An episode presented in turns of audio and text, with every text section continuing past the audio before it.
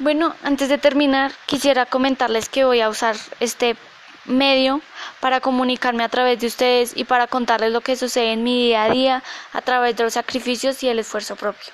Espero que lo escuchen y les guste de alguna forma y cada día procuraré hacer el mayor esfuerzo para hacerlo y para que sea un buen capítulo. Muchas gracias.